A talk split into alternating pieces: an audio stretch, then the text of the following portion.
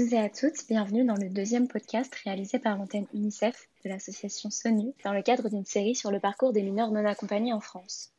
Après avoir posé les bases juridiques de la notion de mineur isolé et les politiques publiques qui encadraient leur accompagnement avec Madame Catherine Delanoë-Daou, nous avons aujourd'hui l'honneur de recevoir Serge Durand, directeur protection des mineurs isolés étrangers chez France Terre d'Asile. Cette année, l'association France Terre d'Asile a publié un rapport alternatif intitulé Mineurs isolés étrangers, comment mieux les protéger.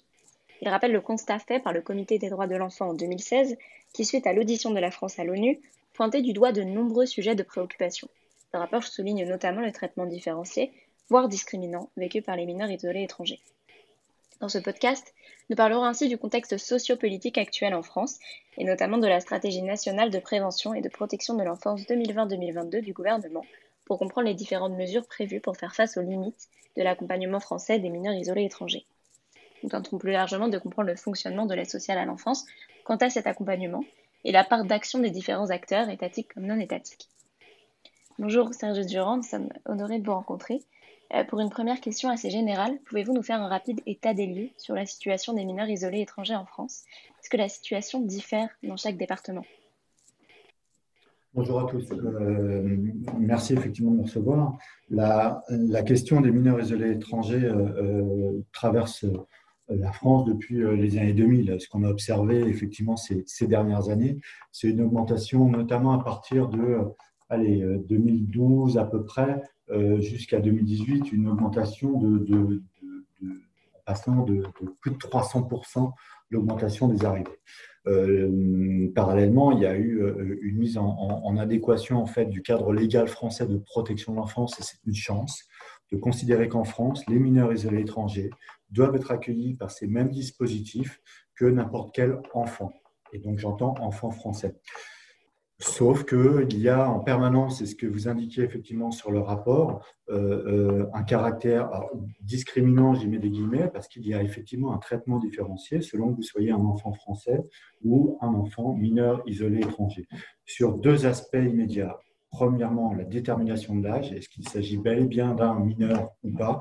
Et deuxième élément, sur l'accès, euh, et donc il détermine l'accès à la protection enfance. Et, et, le deuxième élément, sur le passage à 18 ans, où l'enfant euh, n'est plus enfant, il devient euh, étranger avant tout et doit répondre aux obligations légales à partir du constat en fait d'une arrivée importante, les départements qui étaient qui disposait de places euh, pour accueillir des enfants français dans les différents dispositifs de protection de l'enfance, ont vu arriver effectivement un nombre de mineurs isolés étrangers qui intégraient ces dispositifs et euh, euh, ont de plus en plus appelé à l'aide, notamment l'État, pour avoir les capacités d'accueil. Le principe le principe qui a été émis en fait dès 2013, c'est de considérer effectivement que comme les, dispositifs d'accueil de protection de l'enfance étaient saturés, et notamment en région parisienne, l'idée du gouvernement à l'époque, c'était pour une meilleure qualité de prise en charge de faire une répartition sur l'ensemble des départements pour que les jeunes qui arrivaient notamment en Ile-de-France puissent trouver une place adéquate et adaptée à cette nécessité de protection sur l'intégralité des départements de France pour justement répondre effectivement à non pas une saturation, mais une meilleure qualité de prise en charge. Donc c'est le, cadre légal de la répartition nationale qui a permis effectivement aussi de donner de l'oxygène. mais dès le départ, en fait, le dispositif était saturé et on a cessé depuis ces dernières années effectivement d'interroger la place des mineurs isolés étrangers au sein des dispositifs de protection de l'enfance, de continuer à faire un nombre d'aménagements importants, notamment dans le cadre légal, pour déterminer effectivement qu'il y aurait un traitement différencié pour accéder à la protection de l'enfance. Et aujourd'hui, on en est là. Alors, parallèlement, parallèlement je, ne, je ne ferme pas définitivement la porte parce que on a constaté, et France d'Asile a accompagné hein, cette montée importante des mineurs, puisque nous-mêmes répondons à cette problématique. On a effectivement, euh, avec les départements, ouvert un certain nombre d'établissements dans un certain nombre de départements. Parce que ce que l'on a constaté malgré tout, c'est que nombre de départements français ont ouvert un nombre de places conséquentes pour accueillir ces nouveaux arrivants.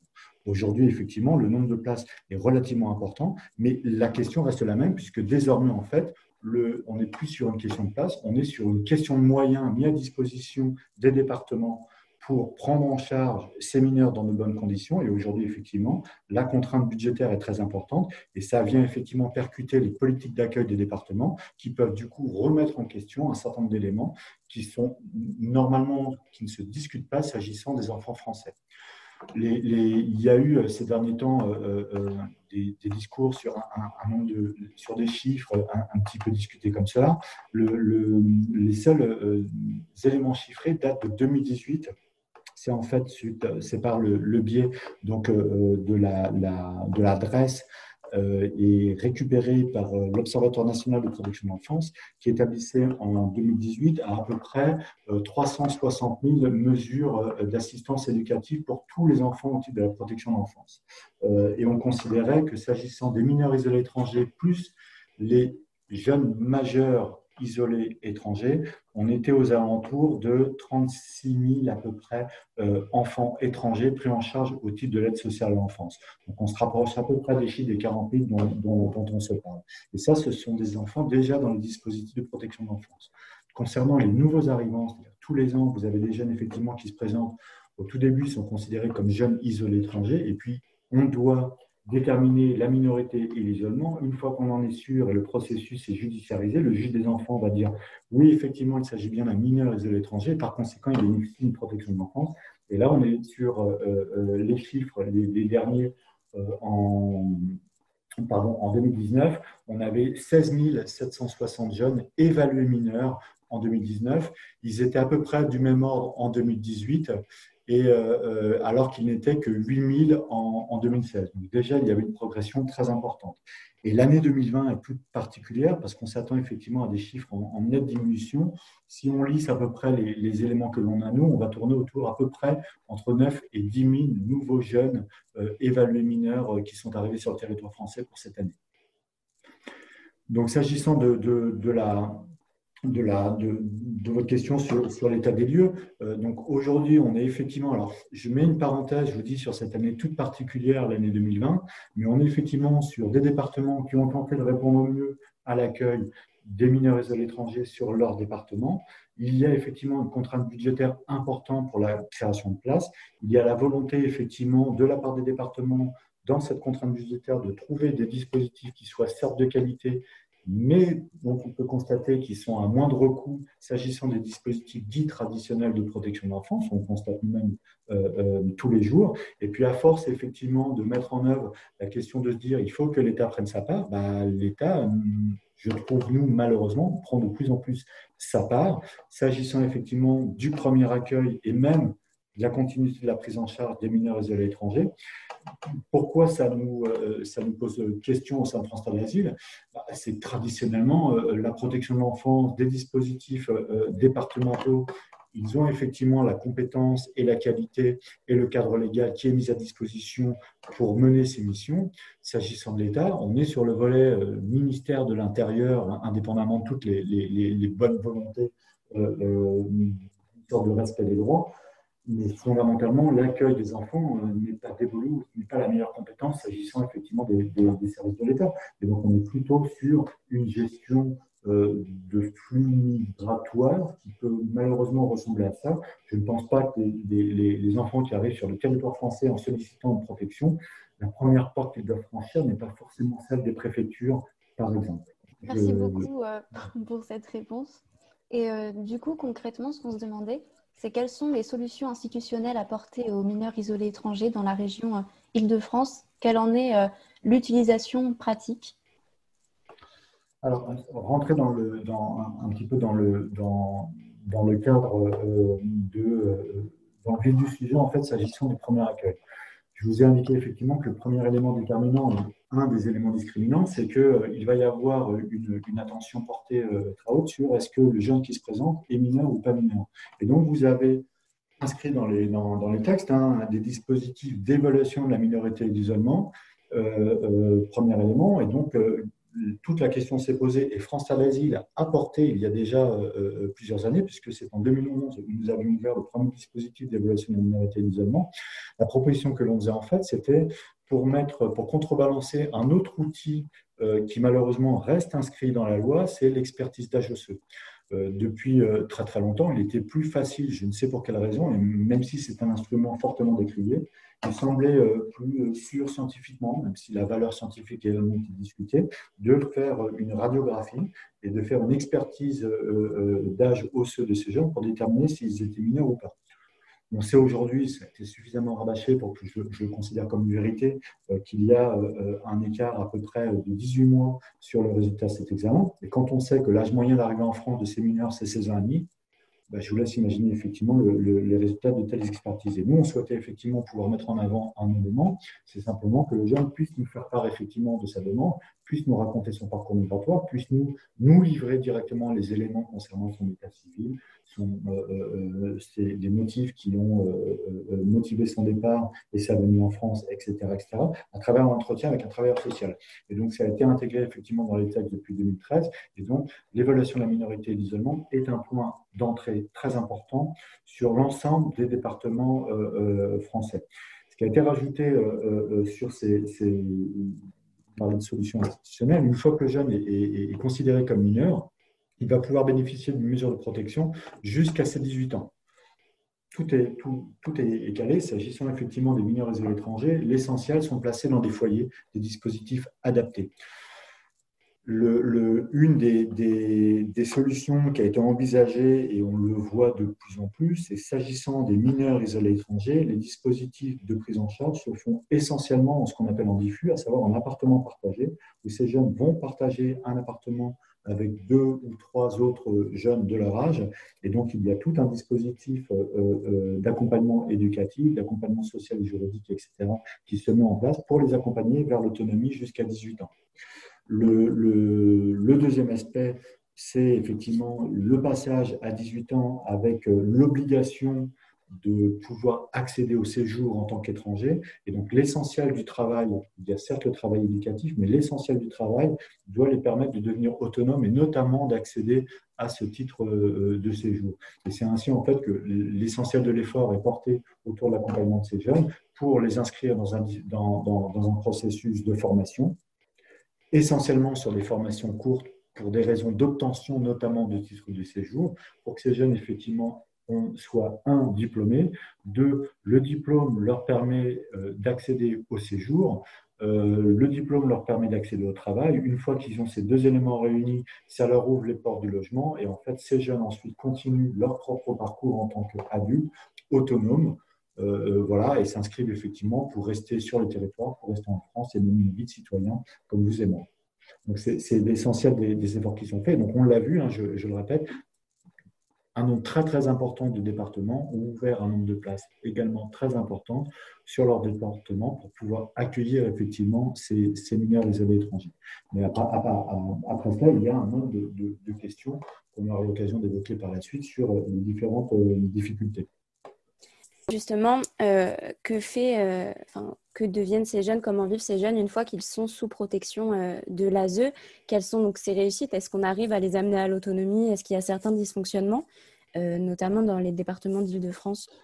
Sur les, les, réussites ou les échecs. L'activité de France à l'asile, donc nous on accompagne effectivement des jeunes vers l'autonomie. Le constat que l'on peut faire, c'est par rapport à nos propres euh, effectifs.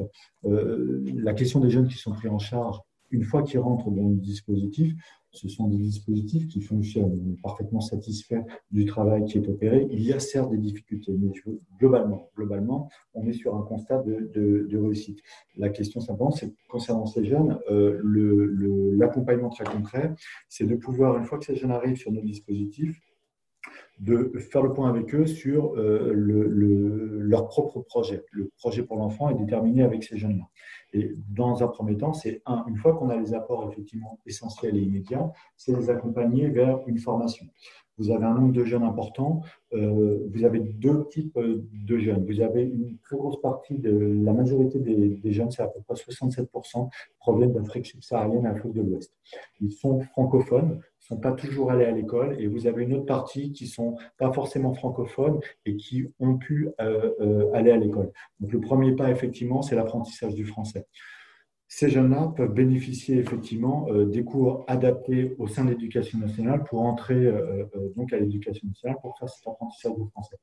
Nous, concernant nous, on considérait que ce n'était pas suffisant et donc on a intégré directement l'apprentissage du français en tant que langue étrangère au sein de nos propres dispositifs, ce qui permet effectivement d'avoir une capacité d'apprentissage accélérée pour les mettre à un minimum de niveau. Le deuxième élément, c'est la formation. Je vous parlais effectivement de formation courte parce que c'est par le biais de ces formations courtes, l'obtention du titre de séjour est déterminée par un certain nombre de conditions. Et une des conditions essentielles et qui correspond à la grande majorité des jeunes euh, euh, isolés étrangers qui arrivent en France, c'est avoir la possibilité d'obtenir un titre de séjour qui est lié à ce qu'on appelle une formation professionnalisante de six mois. C'est pour ça que l'essentiel de nos efforts vise à accompagner ces jeunes vers cette formation type CAP ou BEP, les mettant en apprentissage donc avec un patron. Je vous rappelle que plus de 70% des apprentis obtiennent un CDI en fin de formation. Et euh, à travers cet euh, apprentissage, ça signifie l'obtention du titre de séjour, un salaire, puisqu'ils deviennent salariés, qui leur ouvre effectivement les, portes euh, du logement. Et donc, ces dispositifs fonctionnent, fonctionnent bien sur l'échelle de, France Stade Asile. 85% de nos jeunes sortent dans un parcours de formation. On a actuellement 39% de jeunes qui sont en apprentissage et euh, sur l'intégralité de nos effectifs, 87% des jeunes obtiennent un titre de séjour euh, euh, à la sortie de nos dispositifs. Il y a toutefois un élément également déterminant qui est un objet juridique toujours discuté, c'est le contrat jeune majeur. C'est un peu l'objet effectivement d'un certain nombre de décisions au niveau du cadre légal. Donc le contrat jeune majeur, c'est la possibilité, une fois que le jeune a 18 ans, de prolonger une mesure de protection au titre de la protection de l'enfance qui pourrait aller jusqu'à 21 ans. Pour nous, c'est un outil essentiel. Pourquoi? Parce qu'il n'y a pas de titre de séjour qui est délivré à 18 ans. Il y a toujours un temps délai administratif incompressible pour la gestion de la demande de titre de séjour. Il y a toujours un délai parce qu'on attend que le jeune, effectivement, puisse obtenir son diplôme. Il y a toujours un minimum de délai, effectivement, pour que le jeune puisse obtenir une promesse d'embauche de la part de l'employeur, etc., etc. Et donc, il est absolument nécessaire pour nous, s'agissant de ces jeunes, de continuer à bénéficier de ce contrat jeune majeur. Aujourd'hui, les contrats jeunes majeurs, c'est plus du tout trois ans. On est sur des contrats qui sont négociés avec la tutelle et qui sont bien souvent adaptés aux objectifs vous avez des contrats de un an, voire des contrats de six mois qui sont négociés. Et effectivement, la demande de délai de un an, six mois, c'est pour obtenir le diplôme, pour obtenir tel document, etc. etc. Et malheureusement, l'inquiétude, c'est d'avoir une raréfaction des contrats jeunes majeurs, qui paraît, toujours pour les raisons notamment financières, de se dire effectivement que ce sont des allocations qui vont de pair par le département et qui sont livrées aux jeunes, qui prolongent justement au-delà de 18 ans. Voilà, c'est véritablement un outil pour nous qui est absolument essentiel. Si demain euh, euh, les départements décidaient, pour de mauvaises raisons, de supprimer l'intégralité du contrat jeune majeur, on serait dans la totale impossibilité d'obtenir, à compter de 18 ans, l'ensemble des, des, éléments qui nous disent que ce jeune est désormais autonome et peut intégrer effectivement, rester sur le territoire, devenir un citoyen, participer à l'effort national, etc., etc. Ça serait absolument impossible, pour les raisons que je vous ai dites. Et euh, du coup, euh, quelles sont les disparités politiques d'un département à un autre et euh, comment elles se traduisent sur le terrain? Plus largement, quelle est la part de responsabilité des, départements en fait? C'est compliqué. Je vous disais effectivement qu'on on a pu voir un nombre de, de quand je globalisais en disant globalement l'intégralité des départements ont fait des efforts pour accueillir ces jeunes, etc. Maintenant, on peut rentrer effectivement dans les exceptions. un, on est toujours sur une question de moyens. Deuxièmement, dans le cadre de la répartition nationale, c'était de déterminer combien de mineurs âgés de moins de 19 ans, français ou étrangers, peu importe, sont présents sur un département, ce qui permet de définir la clé dite de répartition. Grosso modo, plus vous avez de jeunes sur un département, plus les services qui sont associés à la prise en charge des jeunes la scolarité, la santé, etc., etc., donc est importante. Euh, et donc, vous avez des disparités, notamment sur les départements qui seraient moins équipés. Nous avons, par exemple, je crois que l'année dernière à Paris, euh, il y a eu entre 5 et 6 000 mineurs isolés étrangers nouvellement accueillis. Vous avez des départements où ça va se compter sur une dizaine de mineurs qui seront accueillis sur des dispositifs. De fait, les services de l'ASE sont plus ou moins dimensionnés, plus ou moins adaptés pour faire ce travail-là d'accueil. Deuxième élément, avec la montée en charge et la montée importante des mineurs qui arrivaient sur l'ensemble des départements, le cadre légal qui a défini l'obligation d'évaluation de la minorité d'isolement, etc., vous avez un certain nombre de départements qui ont adapté, qui ont intégré dans les services de l'ASE des dispositifs dédiés à la question des mineurs isolés étrangers et d'autres qui ne pouvaient pas le faire, simplement en termes de création euh, euh, d'emplois publics, etc., et qui ont opéré par exemple, euh, euh, avec un certain nombre d'opérateurs ou d'associations pour leur dire est-ce que vous pouvez réaliser l'évaluation, est-ce que vous pouvez accueillir ces jeunes, etc. Donc, on a effectivement des différences de traitement qui sont une question de moyens. Après, il y a aussi des positionnements clairement. Euh, il suffit de voir aujourd'hui sur la mise en place du fichier d'aide à l'évaluation de la minorité, le fichier biométrique dont on entend parler, qui est mis en place à titre expérimental. Vous avez eu 15 départements qui ont signé, les présidents du département, pour dire qu'ils ne souhaitaient pas appliquer effectivement le fichier biométrique, et c'était pour un positionnement politique, j'emploie le terme très large, mais de se dire effectivement que selon eux, les jeunes, effectivement, un, l'exploitation des données et deux, la protection de l'enfance, n'étaient pas compatibles, entre guillemets, avec effectivement un fichier géré par le ministère de l'Intérieur. Donc, vous avez des départements accueillants et des départements un peu moins accueillants. Ça se mesure immédiatement sur euh, les dispositifs euh, d'accueil pour mineurs et étrangers et même les dispositifs de protection de l'enfance ce sont des établissements sociaux et médico-sociaux. On répond à des appels à projets et vous avez un prix de journée ou un budget qui est déterminé. Et vous avez des budgets effectivement qui permettent de réaliser les missions qu'on confie et d'autres, manifestement, ce n'est pas possible parce que le prix est tiré en permanence vers le bas. C'est aussi un élément déterminant, enfin, que je trouve déterminant puisque la politique de solidarité qui est mise en place par le département est entre les mains effectivement du département pour se dire voilà, est-ce que je veux mettre les moyens pour accueillir euh, avec euh, euh, un haut niveau de qualité de prise en charge ces mineurs ou pas? Et donc, vous avez des dispositifs qui peuvent être également au rabais. C'est également un autre indicateur. Pareil, vous avez aujourd'hui, c'était tous les axes de la stratégie des différents textes concernant la protection de l'enfance, la volonté de pouvoir conventionner entre les acteurs de la protection de l'enfance. Il ne s'agit pas uniquement de l'aide sociale à l'enfance, s'agissant des mineurs et étrangers, on va se parler également des services de la préfecture, par exemple. Les services de la préfecture, pourquoi? Parce que c'est la bout chaîne, s'agissant de ces jeunes, de pouvoir obtenir ou pas un titre de séjour.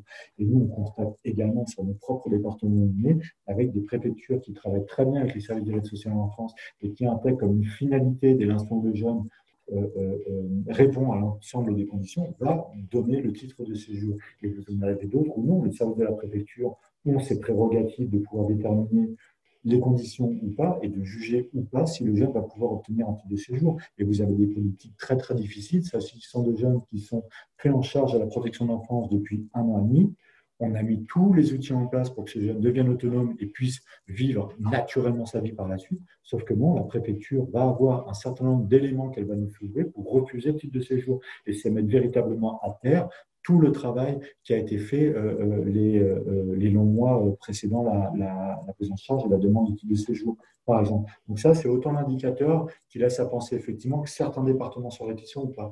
Autre sujet qui a été évoqué, c'est dans le cadre d'une évaluation de la mise à l'abri, euh, euh, dans le cadre d'une évaluation de la minorité d'isolement et de la mise à l'abri, est-ce que la mise à l'abri est systématique? On se rend compte que certains départements ont été montrés du doigt parce qu'ils n'accueillaient pas et ne mettaient pas à l'abri systématiquement tous les mineurs qui arrivaient sur son territoire. Voilà. Un nombre de disparités multiples parce qu'il y a une multitude, d'acteurs qui euh, sont en charge effectivement de, de ces, de ces jeunes-là. Du coup, justement, quelle est la part d'action de, des, autres acteurs, que ce soit les acteurs privés et associatifs, euh, dans cette action? Comment ils complètent soit ces dysfonctionnements, soit ces prises de position euh, des départements? Alors, euh, on est aussi sur des éléments d'appréhension. Ce dont je vais vous faire part, ce sont les, un peu les valeurs en fait, portées par France à l'asile. Je n'interroge pas tout le monde, c'est véritablement le, point de vue.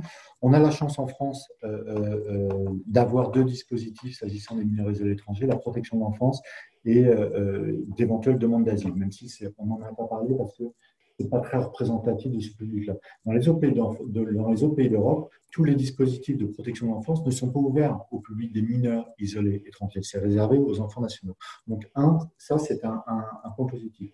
Le cadre légal a été extraordinairement renforcé. Le problème, c'est que dans le renforcement, il y avait un nombre d'éléments effectivement qui pouvait conduire au traitement différencié dont je vous ai parlé, ou extraordinairement difficile pour le cheminement d'un qui arrive, sollicite une protection de sa minorité jusqu'à euh, l'accès au séjour et qui puisse continuer effectivement son, parcours en France, c'est extraordinairement compliqué pour les raisons que, que j'ai évoquées. Mais la France est signataire de la Convention internationale des droits de l'enfant. Mais nous avons un cadre légal de protection de l'enfance et c'est une décision du juge des enfants. Donc l'institution judiciaire, effectivement, porte depuis des années, effectivement, la prise en charge d'un mineur dès l'instant où il est isolé. C'est une nécessité, c'est une obligation légale. Donc c'est porté effectivement par les services de l'État et les lois de la déconcentration ont fait que ça, revient euh, au titre des départements. Dès l'instant où on accueille un mineur isolé étranger et qu'on veut une qualité de prise en charge, charge à l'institution, charge à la France effectivement de l'accompagner dans de bonnes conditions. Et donc, ça signifie effectivement des moyens qui sont mis autour de cette prise en charge. Ce que l'on a constaté avec la pression euh, euh, euh, budgétaire dont je vous ai parlé, et le nombre de mineurs et un certain nombre d'éclairages qu'il y a pu y avoir, notamment dans les médias, etc., la volonté de nombre de personnes de dire mais moi, je peux peut-être aider effectivement à la prise en charge de ces mineurs isolés étrangers, l'appel au, bénévolat, l'appel effectivement à des familles d'accueil, etc sur le fond, cet engagement citoyen, cet engagement solidaire est formidable. Mais ça interroge quand même sur un point, c'est que, et on se rend compte, nous, avec l'expérience, qu'il ne s'agit pas tant d'accueillir, la plupart de ces jeunes, déjà, leur famille reste au, pays, c'est comme ça.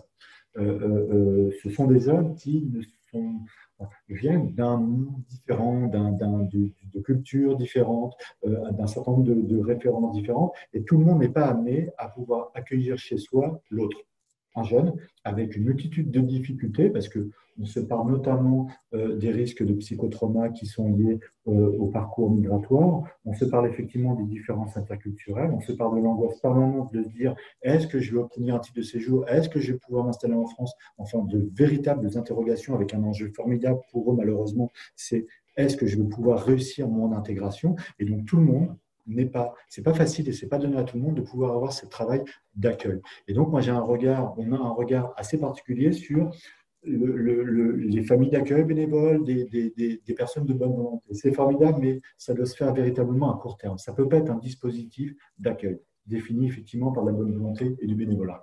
C'est la même chose sur les dispositifs où, que nous, nous gérons par exemple. Euh, les jeunes, effectivement, sont accueillis et l'éducation nationale accueille ces jeunes sur des dispositifs adaptés pour l'apprentissage du français, mais on se rend compte nous-mêmes que ce n'est pas suffisant. Il faut pouvoir intégrer effectivement l'apprentissage du français. S'agissant de ces jeunes aussi, où on a un an et demi pour, pour construire un parcours, c'est pas donné à tout le monde de pouvoir dessiner avec eux un parcours de formation, de contacter les employeurs, etc. Ce que nombre de parents, j'imagine, et dans le cadre d'une éducation nationale fonctionnant, font avec leurs enfants. S'agissant de ces mineurs étrangers, il faut qu'ils soient accompagnés également par euh, des professionnels. Parce que c'est à nous de travailler effectivement sur euh, euh, l'employeur, la formation, etc. et pour que cela fonctionne bien.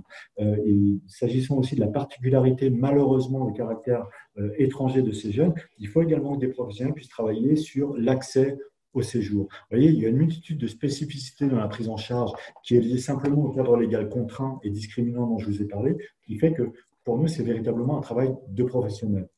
Maintenant, on accueille volontiers, et sur tous les pans euh, de la prise en charge et de l'accompagnement de ces jeunes, des personnes bénévoles. Parce qu'on a besoin, effectivement, on fait des animations ludiques, on fait de l'information, des ateliers d'information collective, etc. Et on a besoin de s'ouvrir et on a un réseau d'acteurs qui nous aident sur cette prise en charge. Et donc, oui, toutes les personnes de bonne volonté, effectivement, peuvent nous aider. France Terre d'Asile bénéficie d'un financement par les services des départements parce qu'on a des établissements socio-médico-sociaux qui sont euh, euh, l'équivalent de maisons d'enfance à caractère social. C'est une institution qui est payée dans le cadre de la multitude des impôts que chacun paye effectivement pour financer cette prise en charge parce que c'est un devoir effectivement de la France de pouvoir accueillir ces mineurs comme les autres enfants français dans des dispositifs dédiés, parce que c'est le cadre légal protecteur de la France qui est également signataire, je vous dis, de la Convention pour d'enfant. Ça me semble, ça me semble essentiel. D'accord, merci beaucoup de nous avoir parlé plus en détail de France Terre d'Asile. Et euh, ce qu'on se demandait, c'est en tant que professionnel, donc ayant une connaissance des réalités du terrain, que pensez-vous de la stratégie nationale de prévention et de protection de l'enfance 2020-2022 est-ce qu'elle sera efficiente et surtout envisageable? Est-ce que 80 millions d'euros, c'est assez pour voir aboutir de nouvelles initiatives ou renforcer des dispositifs sur une seule année? Pour la protection de l'enfance, c'est plusieurs milliards d'euros. Euh, euh, voilà, donc c'est une, goutte d'eau dans un océan de problématiques et, de difficultés. Je vous l'ai dit, effectivement, s'agissant de la, politique de prise en charge des mineurs isolés étrangers, on a répondu, la France a répondu à un certain nombre d'obligations, a voulu envoyer un certain signal concernant le fait que un certain nombre de mineurs n'étaient pas forcément mineurs, euh, voilà, contrebalancé effectivement par une de contraintes qui rend difficile, hein, je vous dis, pour ces enfants ou ces jeunes, euh, l'accès à ces mesures de protection qui sont le cadre ordinaire de, protection d'enfants. Donc certes, il y a de la bonne volonté. Ce que nous, on a noté, et ce qui nous a posé problème, et notamment on en parlait effectivement sur euh, le, notre rapport, il y a une volonté réelle de pouvoir ouvrir aux enfants de la protection de l'enfance, tout public confondu, euh, les guichets ordinaires d'autres acteurs institutionnels. L'accès effectivement à l'éducation nationale, c'est entendu, l'accès à la santé, l'accès notamment à la formation, etc., etc. Mais ce que malheureusement nous on constate, c'est que s'agissant du public mineur et l'étranger, la problématique du caractère étranger de ces mineurs rend inefficace l'intégralité de ces guichets on ne peut pas s'appuyer sur des références. C'est un exemple Pôle emploi. On l'a tenté, nous, effectivement, que lorsque les jeunes pouvaient aller effectivement sur les missions locales pour nous aider aussi à construire un parcours de formation avec ces jeunes, etc., et ben, malheureusement, ces institutions-là ne savent pas faire parce qu'il y a toujours l'interrogation du mais il a un titre de séjour, mais son état civil il n'est pas consolidé, mais, mais, mais. Voilà. Et donc, c'était effectivement euh, inefficace. S'agissant de l'accès aux soins ou à la santé, la question c'est est-ce que ces jeunes peuvent bénéficier effectivement d'une couverture euh, euh, de sécurité sociale? Oui, ça se fait, mais uniquement après ayant obtenu une décision du juge. Avant, et c'est une part très importante de notre public, en attendant effectivement qu'ils aient une décision du juge, ils ne sont pas couverts par, par exemple, les, dispositifs de l'aide médicale d'État, toujours pour une question de constitution d'État civil. C'est à chaque fois autour des mêmes difficultés. Et donc, la volonté est bonne de se dire, effectivement, ouvrons l'intégralité pour que tout le monde participe à la prise en charge, qu'il n'y ait pas de rupture, qu'il y ait un accès au logement à 18 ans, qu'il y ait un accès à l'emploi, etc., des mêmes pour l'éducation nationale. Mais à chaque fois, à l'inverse, le caractère étranger et tout, le cadre légal qui est lié aux droits des étrangers se met en œuvre et, malheureusement est contre-productif s'agissant effectivement de ce public tout à fait spécifique. Voilà, c'est véritablement un angle important. C'est pour ça qu'il y a besoin effectivement d'avoir cette professionnalisation et on considère toujours que tout le monde parle de mineurs non accompagnés, une position claire des, associations, mais France Talazil toujours souhaité parler de mineurs isolés étrangers. Alors, on parlait de langue et ce n'est pas un souci, mais ça a du sens sur un seul point. On s'appuie sur le fait de se dire que quand on se parle de mineurs dans la compagnie, il y avait une, volonté, il y avait une volonté très claire de la part euh, du garde des Sceaux de l'époque de se dire un, je veux employer l'appellation européenne, et deux, je ne veux pas que ça soit un caractère discriminant.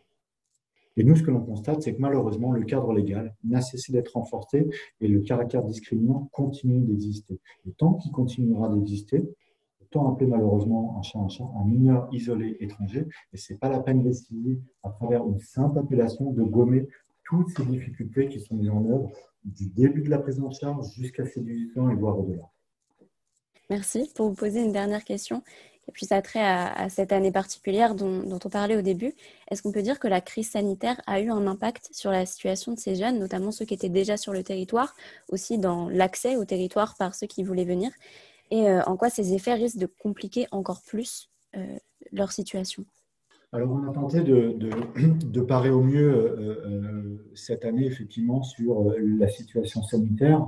Dans la première vague de confinement, ce qui était compliqué pour nous, effectivement, c'était l'arrêt de la scolarité, un point véritablement essentiel. Et donc, on s'est projeté, on est allé au, devant directement dans les jeunes qui étaient dans, leurs appartements, etc., pour avoir cette continuité effectivement d'apprentissage de, avec euh, nos, professionnels, pour pas effectivement qu'ils soient isolés. Et donc ça a demandé beaucoup d'énergie hein, aux équipes effectivement pour être en capacité concernant, vous savez, les besoins de tous les jours. Ces enfants qui ne sont pas à la maison, ils sont dans des appartements. Les foyers, c'est un petit peu plus facile, je mettrai également des guillemets. Mais s'agissant de tous nos jeunes qui sont dans des appartements diffus, on on a dû dépenser beaucoup d'énergie pour maintenir ce contact en permanence. Il y avait des éléments également d'explication euh, euh, à ce sujet-là. Le deuxième impact que l'on a vu, c'est qu'il a pu y avoir effectivement un ralentissement économique. Et donc, de fait, quand je vous parlais que l'essentiel du travail de trouver des formations, notamment professionnelles s'agissant de ces jeunes, bah, ça a eu un impact parce qu'effectivement, nombre de commerces, d'artisans, etc., euh, s'interrogeaient énormément sur est-ce que je vais prendre un apprenti ou pas. C'était effectivement le deuxième impact. Le troisième, Alors, on a été également, les départements ont été attentifs à cela, puisque il y avait la négociation de contrats jeunes majeurs, la négociation concernant le fait de pouvoir continuer la prise en charge, etc. Et tout a été suspendu durant cette euh, période, parce qu'il n'était pas question effectivement de faire sortir un jeune en pleine période Covid, euh, etc., où euh, tous les traitements administratifs pour la continuité de la procédure et du parcours puissent puissent s'opérer. Donc, sur cet aspect-là, ça a été relativement sécurisé et, tout va bien. S'agissant maintenant du premier accueil, je vous l'ai dit effectivement, il va y avoir une baisse très très importante de l'arrivée des mineurs isolés, de jeunes isolés étrangers sur le territoire. Bah, c'est simplement le contexte sanitaire, c'est le fait de l'hiver, etc., sur les traversées et l'accès effectivement au territoire français, qui est extrêmement compliqué. On verra comment ça va se passer l'année prochaine. On s'en est entre guillemets sorti de, de, de, cette année s'agissant des jeunes qui étaient, euh, euh, qui étaient, qui étaient chez nous. Euh, on, a fait au mieux effectivement pour qu'il n'y ait, je dis, pas de rupture sur l'accompagnement, sur l'avancée de leur projet euh, euh, personnel, sur cet accès à la formation, à la scolarité, etc. Euh, voilà, c'est l'impact, comme je vous l'ai indiqué, c'est une, année entre parenthèses. Malheureusement, les mineurs et les étrangers vieillissent bien plus vite que nos propres enfants. C'est la, la, difficulté s'agissant de ces jeunes. Quand ils atteignent 18 ans, a un effet Merci à vous. Donc, c'est sur euh, ce podcast s'achève donc sur ce constat plutôt euh, alarmant. Il faut rester très vigilant concernant la situation euh, des mineurs isolés étrangers en France et plus particulièrement en Ile-de-France à l'heure actuelle. Donc, encore un grand merci à vous, Monsieur Durand, pour avoir accepté de répondre à nos questions et surtout de faire partager votre expertise à des étudiantes et étudiants curieux d'en savoir plus sur ce sujet.